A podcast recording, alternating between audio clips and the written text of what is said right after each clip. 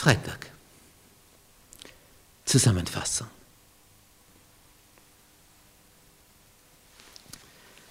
Nun, diese letzte Schiffsreise des Apostels Paulus nach Rom zeigt auf, auch wenn du kein Seebär bist,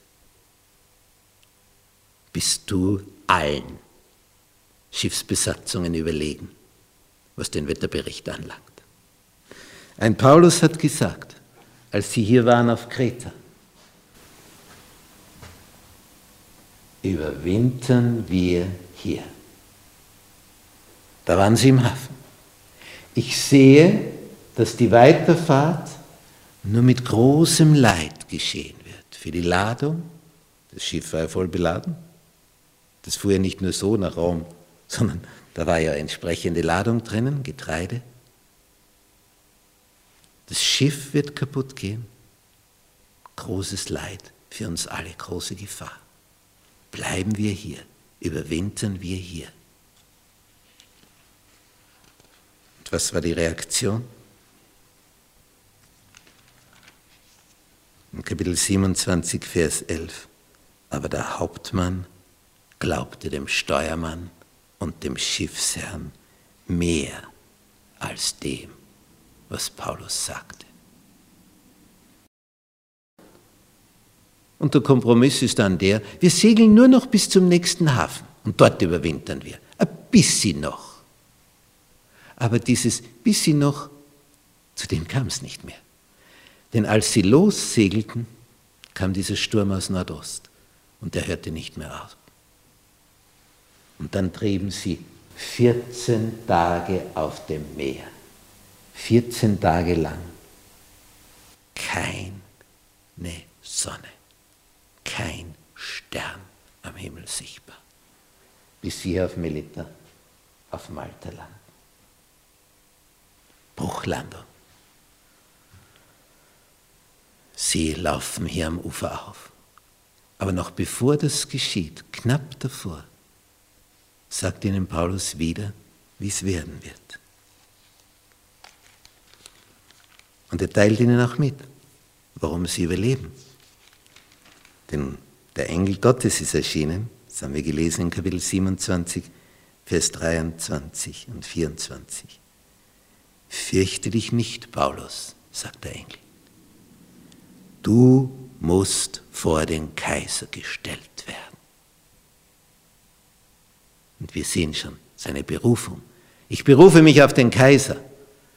Hat er deswegen mit dieser Sicherheit sagen können, weil vorher die Vision in der ersten Nacht der Verhaftung war. So wie du in Jerusalem Zeuge warst, musst du in Rom Zeuge sein. Siehe, der Engel sagt, Gott hat dir geschenkt, alle, die mit dir fahren. 275 Leute überleben, weil einer da der an Gott glaubt und mit Gott in enger Verbindung ist. Was für ein Verhältnis. Es hätte ja auch so sein können, dass Paulus allein gerettet wird. Nicht, wenn er nach Rom kommen soll, ja, und die anderen 275. Hier ist die Gnade Gottes der Segen, der von einem ausgeht und sich dann ausbreitet über die anderen. Und dann zwei Jahre lang die Möglichkeit, die Paulus in Rom hat, von seiner Privatwohnung aus, Leute zu empfangen, zu predigen. Die jüdische Gemeinde kommt und predigt zu ihnen vom frühen Morgen bis zum Abend. So wie wenn er frei in die Synagoge gegangen wäre. Er ist gefangen und doch frei. Gefangen und doch frei. Andere sind frei und innerlich gefangen. Jesus macht frei. Hast du diese Freiheit schon erlebt? Bist du befreit von deiner Schuld? Hast du es ihm schon gesagt? Hast du es ihm schon bekannt? und um Vergebung gebeten. Dafür ist er gekommen. Dafür hat er geblutet. Und jetzt ist er im Himmel und setzt sich ein für dich. Komm zu ihm. Komm täglich mit ihm zusammen. Lies die Evangelien, was da drinnen steht über ihn. Er will dich retten, so wie er Paulus und 275 Mann vor dem Tod rettete durch Ertrinken. Wohl dir, wenn du zu dem kommst, der dich allein retten kann, über den Tod hinaus. Amen.